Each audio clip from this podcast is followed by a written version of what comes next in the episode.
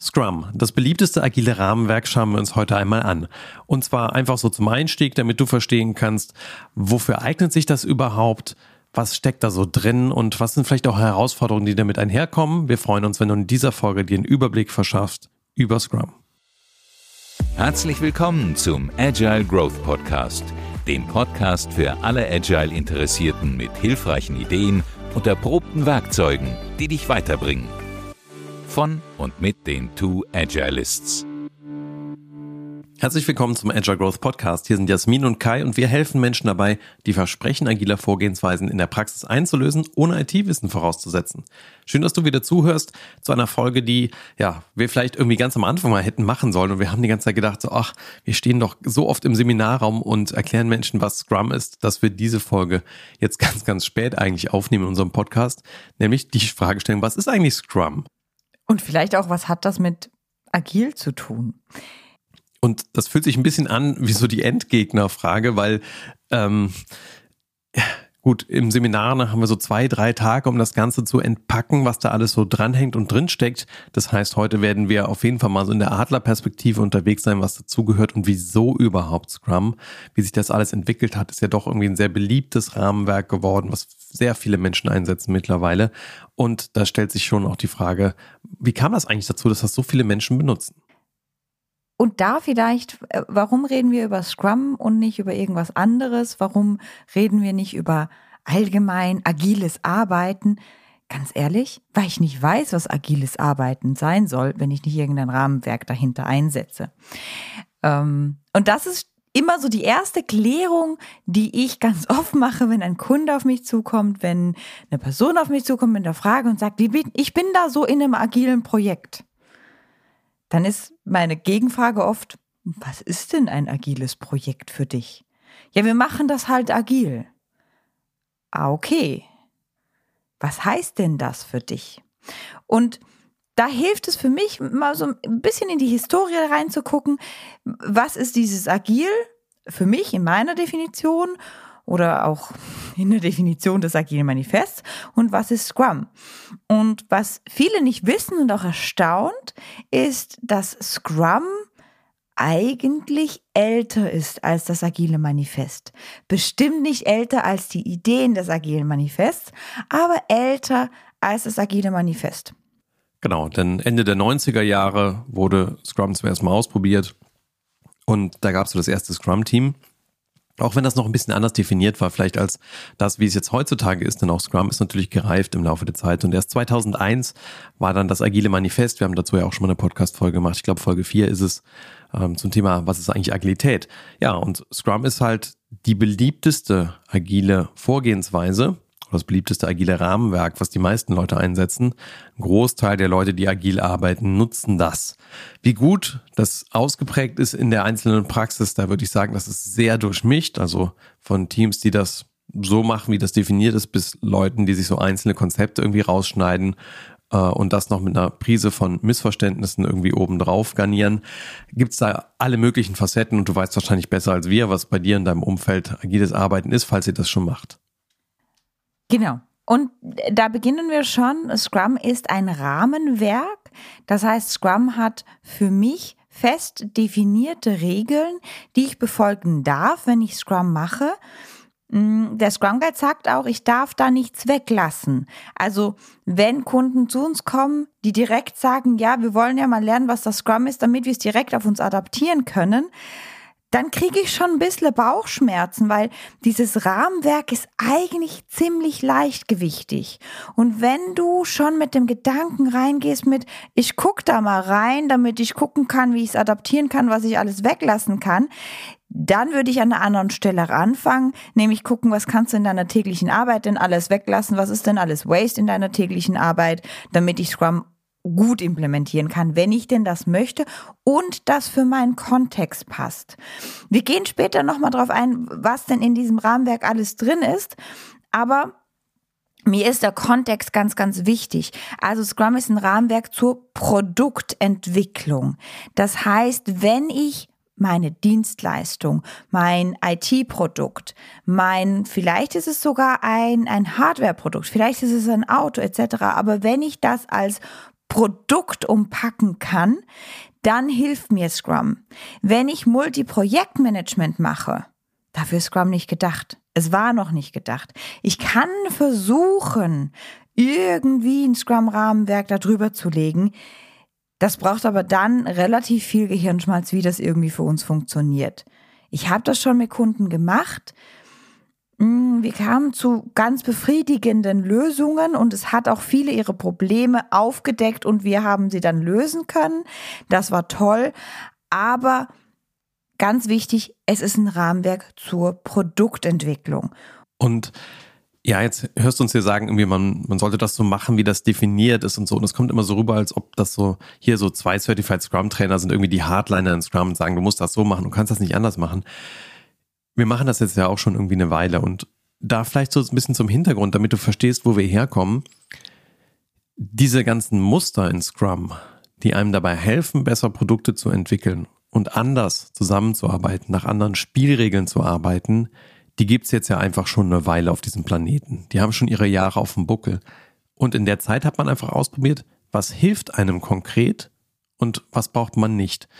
Und das hat sich so zusammengestellt zu dem Musterkatalog der Sammlung, die Scrum eben jetzt aktuell ist, in der aktuellen Definition, von den Dingen, die tatsächlich hilfreich sind, wenn man gemeinschaftlich Produktentwicklung betreiben will. Da ist jetzt also nicht mehr viel Schmuck am Nachthemd dran. Man hat das, der Scrum Guide, die Definition von Scrum ist auch immer kürzer geworden. Das sind immer mit Sachen rausgefallen. Das ist immer ja auch IT-agnostischer geworden. Da steht gar nichts mehr drin in Bezug auf IT-Vorgehen, sondern es ist jetzt mittlerweile ein Wissensmanagement-Rahmenwerk. Und wenn man das aus der Brille heraus betrachtet, dass das schon quasi immer weiter bereinigt worden ist, immer einfacher geworden ist, dann sind halt eben nur noch ein paar Dinge da und die sind wirklich, wirklich wichtig. Weil wenn die fehlen, dann stimmt meistens was dahinter nicht. Also man lässt diese Sachen dann weg, weil etwas in der Firmenkultur nicht stimmt, ein Multiprojektmanagement hat Jasmin gerade genannt oder andere Faktoren dazu beitragen, dass man Dinge weglässt. Deswegen ist so das Plädoyer für uns für den Anfang, lass uns mal starten, so wie das gedacht ist, weil die Dinge haben alle eine Funktion da drin. Und wenn Dinge nicht funktionieren, dann haben wir Gott sei Dank noch so einen Scrum Master da drin, der sich damit auseinandersetzen kann, wieso die Dinge nicht funktionieren und wie man das als ein Zielbild dann nehmen kann, um da immer hinzukommen, so zu arbeiten. Denn eigentlich ist dieses nach Scrum arbeiten ein total natürliches Vorgehen von Menschen, die ein Problem an der Backe haben, könnte man sagen. Und vielleicht, um dir noch so eine Analogie zu geben, ähm, ich bin überhaupt kein Verfechter von jetzt zum Beispiel eine Low-Carb-Diät oder so, aber dieses Dinge weglassen hört sich für mich immer so an, wie, ja, ich will eine Diät machen, ich möchte abnehmen, also ich weiß sehr genau mein Ziel, ich habe mir jetzt irgendwie eine Low-Carb-Diät rausgesucht, äh, möchte mein Ernährungsverhalten entsprechend umstellen, aber morgens brauche ich mein Marmeladenbrötchen, das esse ich dann trotzdem. Aber irgendwie nehme ich nicht ab. Ja. Okay kannst du so machen, ist dann halt doof. Das heißt, hinter, da, da, dahinter zu gucken, zu gucken, okay, warum brauche ich mein Marmeladenbrötchen morgens denn trotzdem? Was em ist emotionales Essen? Zum Beispiel, also für mich, mein Marmeladenbrötchen ist mir übrigens heilig. Ähm, einfach, das, das ist für mich das totale Ankommen morgens, ein Marmeladenbrot essen zu dürfen. Das heißt, ich würde mir diese Diät auch nicht raussuchen, aber ähm, das hilft auch beim Scrum-Rahmenwerk, also zu gucken, wenn wir Dinge nicht tun können, wenn die nicht funktionieren, statt sie wegzulassen, den härteren Weg zu gehen und zu gucken, hey, wie könnten wir es vielleicht doch hinkriegen? Oder warum geht das gerade nicht? Hilft. So, jetzt hat Kai gesagt, es ist ein Rahmenwerk zur Wissensarbeit. Das heißt, es ist ein Rahmenwerk, das ich in einem bestimmten Umfeld einsetze. Und wir nennen das ganz oft dieses komplexe Umfeld. Das heißt, das Umfeld, wo Anforderung und Umsetzung unklar sind. Also da, wo mir vielleicht mein Endkunde nicht genau sagen kann, was er möchte. Das heißt nicht, dass mein Endkunde nicht denkt, dass er weiß, was er genau möchte. Das begegnet mir ganz, ganz oft, dass der Endkunde, der Stakeholder, der Key-User, wer auch immer, sehr, sehr genaue Vorstellungen hat, was er möchte. Und wenn es dann umgesetzt ist, merkt er so, nö, das wollte ich gar nicht. Und dann beginnt das Hickhack. So.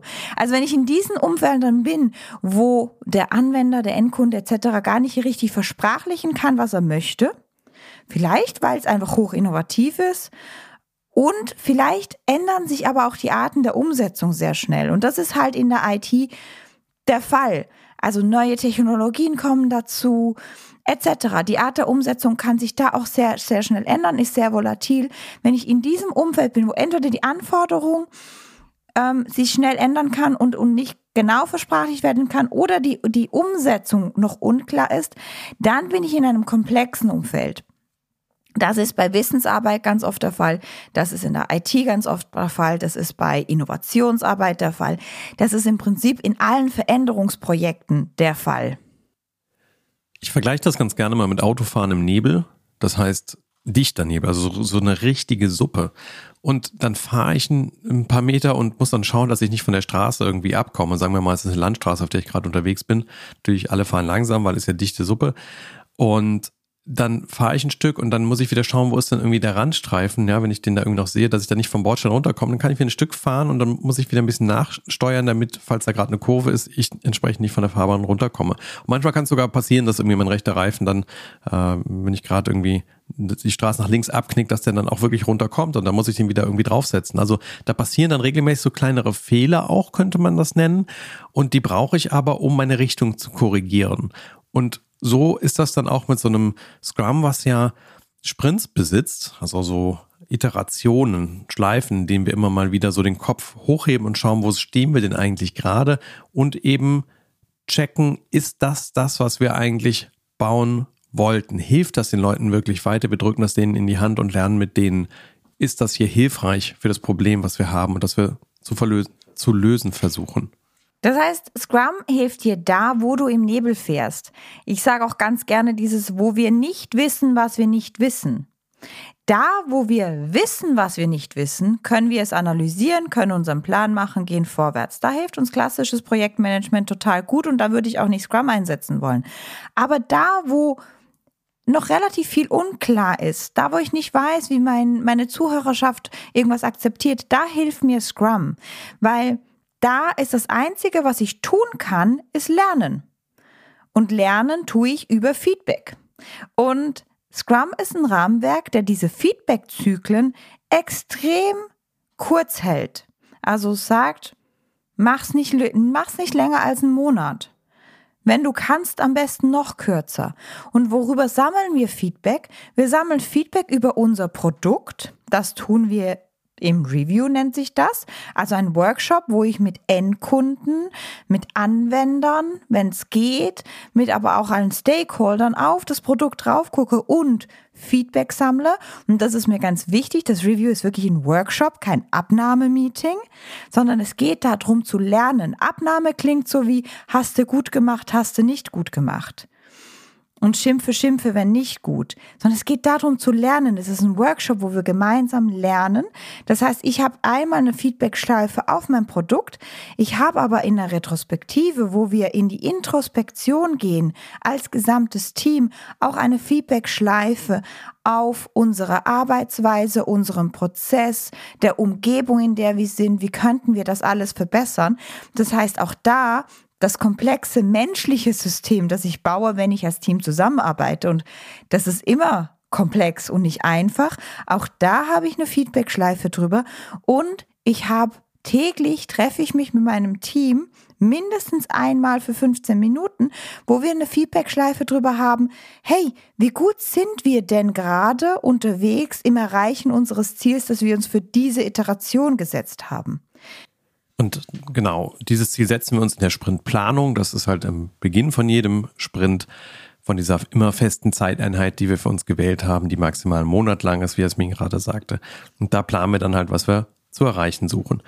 Und das Ganze ist ein bisschen, ja, angehaucht und inspiriert durch Lean, diese Lean-Philosophie, also Verschwendungen zu vermeiden und uns darauf zu konzentrieren, dass wir wirklich die Dinge bauen, die Wert bringen und alles andere weglassen, den Schmuck am Nachthemd und ähm, Goldplating, sagt man im IT-Bereich auch ganz gerne, nochmal so eine goldene Schraube irgendwie vorne dran setzen. Ähm, das lassen wir weg, damit wir uns auf das Wesentliche konzentrieren und das hilft dann dabei, dass wir, ja, und deswegen ist auch diese Art des Arbeitens bei Startups ganz beliebt, dass wir einfach schlank und mit einer budgetfreundlichen Variante die Dinge bauen, die für den Anwender einen Unterschied machen. Und da kommen wir schon zum Punkt von, was braucht es denn überhaupt, wenn ich jetzt Scrum machen möchte? Und das Erste, was es braucht, ist die Akzeptanz dessen, dass wir in einer komplexen Umgebung sind. In meiner Erfahrung ist das ganz schwierig für Firmen zu akzeptieren. Gerade für Firmen, die aus einer eher komplizierten Domäne rauskommen. Logistik oder Bahnverkehr oder Sachbearbeitung im Finanzbereich etc. Also es ist eher eine komplizierte Domäne und vielleicht durch die Umwelt jetzt einfach komplex geworden. Und da braucht es erstmal die Akzeptanz dessen, dass ich nicht alles analysieren kann. Also, dass ich nicht mehr im Raum bin, wo ich weiß, was ich nicht weiß, das analysieren kann und dann einfach mit einem guten Plan zu einem guten Ergebnis komme, sondern dass ich im Raum bin und ich nicht mehr weiß, was ich nicht weiß. Das heißt, dass ich Experimente machen muss, dass ich da, Anführungsschlusszeichen, Fehler drin machen muss und daraus lernen kann. dass Lernen meine einzige Überlebensstrategie ist. Und da kommen wir zum nächsten Punkt. Also es braucht die Akzeptanz, dass wir in einem komplexen Umfeld sind. Und der nächste Punkt ist dann, es braucht eine gute Lernkultur dahinter. Weil wenn ich immer Schelte und Schimpfe kriege als Team, weil irgendwas noch nicht so perfekt ist, dann wird das nicht funktionieren dann wird das Team irgendwann mal die Dinge nicht mehr rausgeben. Oder diese Feedback-Zyklen so groß machen, dass wir wieder zu kurz dran sind. Die gute Nachricht dabei ist, Scrum ist auch ein Wertkatalysator. Also selbst wenn diese Werte noch nicht da sind, wenn man anfängt, das zu tun durch das Verhalten der Leute, entsteht dann ja ein neues Denken und eine neue Handlungsweise, die dann so als Schatten der Kultur auf die Organisation fällt. Insofern wenn du jetzt da so raushörst, hm, wir machen das gar nicht so und wir haben irgendwie eine schlechte Fehlerkultur, das muss jetzt nicht unbedingt ein Grund sein, weswegen man das gar nicht anfängt, aber es ist halt ein Thema, was einem auf jeden Fall dann unterwegs begegnet an der Stelle. Was auch hilft oder wo, wo Scrum hm, auch ein Katalysator hin ist, es braucht eine neue Kommunikationskultur. Wir hatten letztens ein ACSM und. Also ein hatte, Advanced Certified Scrum Master. genau. Und ich hatte da ein super spannendes Gespräch mit einem Scrum Master, der schon sehr, sehr lange unterwegs ist, der meinte, ah, mir ist gerade aufgefallen, wir brauchen echt eine neue Kommunikationskultur, sowohl im Team wie auch außerhalb des Teams. Und das kann sehr fordernd sein. Da hilft einem Scrum, aber es braucht die Bereitschaft, diese neue Kommunikationskultur zu etablieren. Weil da, wo wir die gemeinsame Intelligenz einer Gruppe benutzen wollen, führt es auch zu Reibung. Und diese Reibungen sind wichtig. Kai und ich hatten gestern, haben wir einen Workshop abgeschlossen und im Feedback kam, boah, funktioniert total gut als Trainerpaar. Und ähm, Kai und ich haben beide so ein bisschen geschmunzelt und meinten nur, ja, ihr habt unsere Streits in der Pause ja nicht mitgekriegt. Also auch Kai und ich, und das lernen wir jeden Tag noch ein bisschen besser, müssen eine völlig neue Kommunikationskultur für uns etablieren. Also das ist für mich Paradebeispiel von psychologischer Sicherheit. Bei uns läuft's nicht rund. Wir zoffen uns richtig derbe aber wir wissen, wofür wir uns streiten. Und wir wissen, dass diese Reibung des Streits, diese Disharmonie zu einfach unglaublich viel besseren Ergebnissen führt, weil wir alles äußern können, was zum Zweck des besseren Ergebnisses dient. Und das ist manchmal nicht Harmonie und Friede, Freude, Eierkuchen und ja, ich stimme dir hier zu, sondern das ist, ganz ehrlich, hast du noch einander Klatsche, das können wir so nicht tun. Manchmal sage ich so und manchmal sage ich es auch ein bisschen netter. Und, und auch da ist wieder die gute Nachricht, diese psychologische Sicherheit, von der Jasmin gesprochen hat. Auch dazu haben wir schon mal eine Podcast-Folge gemacht. Dazu gibt es jemanden, der da immer wieder rein investiert. Unser Scrum Master oder unsere Scrum Masterin hat diverse Funktionen in dem Rahmenwerk, das natürlich erstmal den anderen zu erklären und dafür zu sorgen, dass es auch so gelebt wird wie gedacht. Es gehört aber eben auch dazu, dieses Team zu entwickeln. Denn ja, da ist, da ist noch, das ganze Scrum-Team besteht aus drei Verantwortlichkeiten, nämlich Product Owner bzw. Product Ownerin, unseren Entwicklern und Entwicklerinnen und eben einer Scrum Master oder Scrum Masterin. Und diese drei Verantwortlichkeiten reichen aus, um ein Produkt zu bauen, denn ja, unser Product Owner ist so der Visionär, der hat entsprechend das Bild davon, was für ein Problem in der Welt gelöst werden muss, kann das auch kommunizieren und sorgt dafür, Unterstützung zu gewinnen und mit den Stakeholdern zu arbeiten. Und dafür erstellt der Product Owner ein sogenanntes Backlog. Und ein Backlog ist kein Lastenpflichtenheft. Ein Backlog ist auch keine Abarbeitungsliste im ursprünglichen Sinn, sondern ich finde, es ist sehr viel einfacher, wenn wir uns das visualisieren, als ein Backlog ist eine ganze Liste von Experimenten, die geordnet sind, die wir durchführen wollen, weil wir annehmen, dass es unser Produkt voranbringt. Und dafür ist der Product Owner verantwortlich, dass wir diese Liste von Experimenten haben und dass wir die auch immer wieder bereinigen. Das heißt, Experimente, wo wir sagen, ah, wir haben Neues gelernt, brauchen wir gar nicht, schmeißen wir raus. Also nicht Lasten- und Pflichtenheft bleibt da drin für immer, bis es dann auch gemacht ist, sondern wenn wir es nicht, wenn es nichts taugt, schmeißen wir es raus und auch neue Sachen wieder reinkommen, weil wir ja Feedback generieren. Und das ist also eine gute Quelle von Arbeit, aus der dann die Entwickler konkret sich dann Experimente aussuchen können für den Sprint, geführt durch die Priorisierung bzw. die Sortierung vom Product Owner, der das in der Reihenfolge gebracht hat, damit klar ist, was ist eigentlich besonders wertvoll. Denn unser Product Owner spricht ja ständig mit den Anwendern und den Kunden und den Stakeholdern, um zu wissen, was ist denn wertvoll für die, welche Funktionalitäten brauchen die. Insofern ist das dann natürlich in dieser Liste des Product Backlogs ganz oben. Und wenn wir in eine Sprintplanung reingehen, dann suchen sich die Entwickler so viel Arbeit aus, von diesem ganz oben, also von den wichtigen Dingen, dass sie das in einer guten Qualität machen können, entsprechend ihrer Definition von fertig, Definition of Done genannt, also der Einigung darauf, was fertig heißt. Und ja, so haben sie dann vor allen Dingen nur so viel Arbeit genommen, wie sie auch machen können. Und vielleicht kennst du das von dir selbst, wenn du manchmal so gegen Deadlines gearbeitet hast, vielleicht in der Ausbildung oder im Studium und das wird dann irgendwie knapp, dann mauschelt man ja doch schon mal ganz gern an der Qualität. Und das ist nichts, was wir wollen an der Stelle, denn dazu haben wir ja auch schon mal eine Podcast-Folge gemacht. Technische Schulden wollen wir nicht aufbauen, sondern wir wollen immer die Teile, die wir dann, zu denen wir Ja gesagt haben, auch in der vorgestellten Qualität liefern können. Und da sind wir dann wieder bei diesen Lean-Gedanken, bei der Toyota-Produktionsphilosophie und bei dem Pull-Prozess, nämlich die Leute an der Arbeitsbank pullen sich nur so viel Arbeit, wie sie wollen, statt dass wir Push ihnen noch was draufsatteln. Dafür übergeben wir aber auch die gesamte Verantwortung der Qualität an die Entwickler und Entwicklerinnen. Und mit Entwickler und Entwicklerinnen meinen wir nicht Softwareentwickler. Wir meinen nicht die, die nur Code schreiben, sondern alle Leute, die es braucht, um dieses Produkt zu erstellen. Das heißt, es könnte sein, dass du ein Business Analyst bist und es braucht diese deine Business Analyse Skills, um Dinge genauer zu verstehen, damit wir sie danach, wenn wir ein Softwareprodukt machen, in Code gießen. Dann bist du genauso ein Entwickler, eine Entwicklerin wie jemand, der jetzt produktiven Code schreibt, etc. Also alle Leute, die wir brauchen, damit wir das Produkt erstellen können. Ich habe auch schon mal für eine Fitness-App gearbeitet.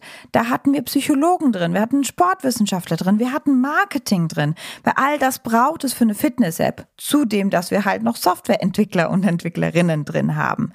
Aber diese Verantwortungsübergabe der Qualität und des, wie werden die Dinge umgesetzt in das Entwicklerteam, das nicht mehr Entwicklerteam heißt im neuen Scrum Guide, das ist noch nicht in meinem Kopf angekommen, zu den Entwickler und Entwicklerinnen ist ein ganz, ganz wichtiger Faktor. Also Scrum schiebt die Verantwortung dahin, wo sie auch getragen werden kann. Also nochmal ganz wichtig, mit Entwickler meinen wir alle Leute, die ein Produkt bauen. Das ist wirklich so eine Umstellung im Kopf. Ich weiß, das ist sprachlich nicht so ganz glücklich. Hier sind Produktentwickler gemeint. Also nicht irgendwie Programmierer, sondern wirklich alle, die es braucht, um ein Stück Produkt zu bauen.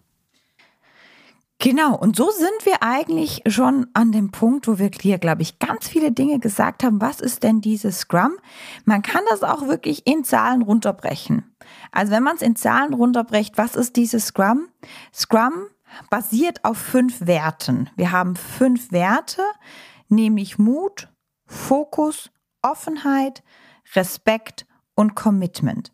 Das sind die fünf Werte, die im Scrum-Team verkörpert werden, aber auch in der Organisation verkörpert werden sollten oder wir darauf hinarbeiten dürfen, damit die auch in der Organisation verkörpert werden, dann funktioniert Scrum relativ gut. Wir haben die jetzt sprachlich umrissen in unserer Podcast-Folge bis jetzt, aber im Prinzip sind das diese fünf Kernwerte. Und dann haben wir drei Verantwortlichkeiten. Genau, die habe ich gerade schon genannt, ne? Product Owner, Entwickler, Scrum Master. Und die erwecken das Ganze zum Leben. Das ist also jemand, der konkret in eine gewisse Richtung zieht, könnte man auch sagen. Ja, Product Owner in Richtung möglichst viel getan bekommen, in möglich, die Produktvision zum Leben bringen und deswegen auch der Wunsch danach viel getan zu bekommen, damit das halt schnell ins Leben kommt. Dann die Entwickler, die sagen, ich möchte das in einer guten Qualität machen, ich möchte, dass das auch noch wartbar ist in Zukunft, ich möchte, dass die Lösung irgendwie gut ist und ja, dann noch Scrum Master, die dafür sorgen, dass dieses Wechselspiel zwischen diesen Parteien hier gut funktioniert und dass die Konflikte aufgelöst werden und dass das ein hochproduktives Team wird.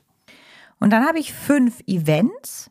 Der Sprint ist einer dieser Events, also das überspannende Event im Prinzip, unsere Iteration, die darf bis einen Monat lang sein. Man sollte die kürzeste Zeit, die man schafft, um ein Produktinkrement, also ein wertvoller Produktabschnitt, wo ich Feedback drauf generieren kann, ähm, zu erstellen. Also der kürzeste Zeit, Zeitabschnitt dafür sollte verwendet werden.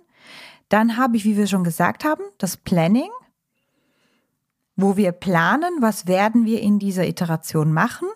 Wir treffen uns jeden Tag zu einem Daily Scrum, 15 Minuten, kurz und knackig. Wie gut sind wir in, in, unterwegs im Hinblick auf unser Sprintziel, das wir uns gesetzt haben? Was müssen wir tun, damit wir das erreichen können? Im Sinn von Arbeit, aber auch im Sinn von Hindernisse aus dem Weg räumen. Nach der Iteration, also wenn die zum Ende neigt, treffen wir uns zu einem Review, das haben wir schon umrissen, einem Workshop, wo wir mit Endkunden, Stakeholdern, Key-Usern etc. auf unser Produkt drauf gucken, wirklich gucken, was funktioniert, was funktioniert noch nicht, wie können wir es besser machen, neue Ideen generieren für unser Product Backlog. Danach zieht sich das Scrum-Team, also Scrum Master, Product Owner, Entwickler und Entwicklerinnen zurück und gehen in die Introspektion, gucken, was können wir besser machen an unserer Arbeitsweise, an der Interaktion mit Stakeholdern, an der Qualität etc. Und dann beginnt das Ganze wieder von vorne. So, dann gibt's drei Artefakte. Eins hat Jasmin gerade schon genannt. Inkrement, das ist also ja sozusagen der aktuelle Zustand des Produktes der da entstanden ist, inkrementell, also in einzelnen Schritten wird das Produkt aufgebaut, nicht so als eine Riesenlieferung, so nach zwei Jahren so hier, lieber Kunde, ist das Produkt, sondern wir bauen das schrittweise auf, über das wir Feedback sammeln. Es gibt das Product Backlog, das ist die Liste der Anforderungen, die wir zusammengetragen haben, die Dinge, die noch fehlen in unserem Produkt und es gibt das Sprint Backlog, was dann eben die konkrete Auswahl durch unser Ent Entwickler ist, was wir in einem Sprint umgesetzt bekommen, inklusive noch ein bisschen Schlachtplan dahinter, kann man sich vorstellen wie so eine kollektive To-Do-Liste, wo dann noch Tätigkeiten dranhängen, wer macht denn eigentlich was und darüber organisieren die sich häufig über so ein visuelles Management-Board, wie zum Beispiel ein, ähm, ein Taskboard wird sowas abgebildet. Ganz gern mit Klebezetteln. Das ist auch das, was man so häufig sieht in der physikalischen Zeit oder heutzutage gibt es ja viele digitale Werkzeuge, die sowas auch abbilden können. Du siehst, es ist relativ schlank, da ist nicht so viel dran.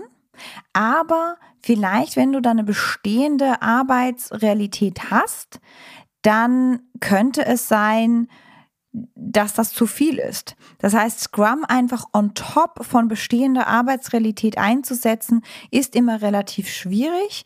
Mm, mir hilft es oder unseren Kunden hilft es ganz oft, wenn wir sagen, hey, wenn wir alles weglassen, was wir tun und nur Scrum anwenden und danach die Dinge, die wir merken, dass wir sie doch brauchen, wieder hinzunehmen, dann hilft dieser Weg oft mehr, als zu sagen, wir machen alles genauso weiter, wie wir es tun und machen Scrum on top. Dann kommt ganz, ganz schnell die Aussage von, es ist zu viel Overhead mit Meetings. Wenn wir es aber mal ausrechnen, wie viel diese Events auch wirklich in Anspruch nehmen, dann verbringen wir 20 Prozent unserer Arbeitszeit in diesen Events.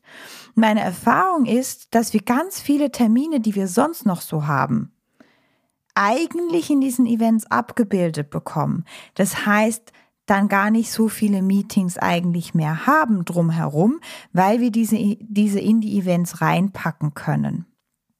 So, 10 bis 15 Millionen Menschen machen das weltweit, dieses Scrum-Rahmenwerk. Das ist also tatsächlich sehr beliebt geworden in letzter Zeit immer mehr. Ich glaube, es ist auch nach wie vor ein Thema, das wichtig ist, denn vielleicht merkst du das selbst, unsere Welt ist zunehmend volatiler geworden. Wir haben viele Doppeldeutigkeiten da draußen, viele Unsicherheiten, mit denen wir umgehen müssen. Und dazu hilft es halt, durch Komplexität durchnavigieren zu können. Und das lernen Menschen, die in diesem Scrum-Rahmenwerk arbeiten.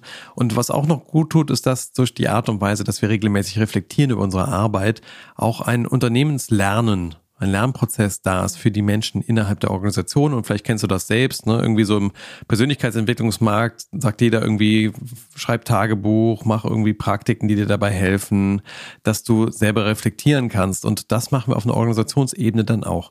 Also verschiedene Gründe, warum das so beliebt geworden ist und in der Umsetzung ja durchaus herausfordernd. Ich glaube, das äh, hat man, hast du vielleicht auch schon mit, mitbekommen, weswegen halt eine Wegbegleitung auch total Sinn macht und ja, der Scrum Master ist die eingebaute Wegbegleitung, die dann dazu da ist. Und wir hoffen, wir konnten jetzt einen guten Überblick geben über das Scrum-Rahmenwerk. Die fünf Werte, die fünf Ereignisse, drei Verantwortlichkeiten und drei Artefakte. Also so viel ist das nicht. Ne? Deswegen auch so, was kann ich davon weglassen? Wie kann ich das verbiegen? Es ist ja fast nichts dran, würde ich ja fast so ein bisschen überspitzt sagen wollen. Und wenn du dich da tiefer reinknien willst, wir haben regelmäßig Certified Scrum Master Schulungen, die sind äh, nicht unbedingt eine Rollenschulung, also nur in diese Verantwortung, da kannst du auch dieses ganze Rahmenwerk nochmal im Detail mit uns zusammen durchgehen und verstehen. Da herzliche Einladung. Wenn du da tiefer rein willst, freuen wir uns, wenn wir dich im Seminar wiedersehen. Und damit wünschen wir dir eine wunderbare Woche. Genieß das Frühlingswetter, genieß die Sonne und wir hören uns hoffentlich nächste Woche.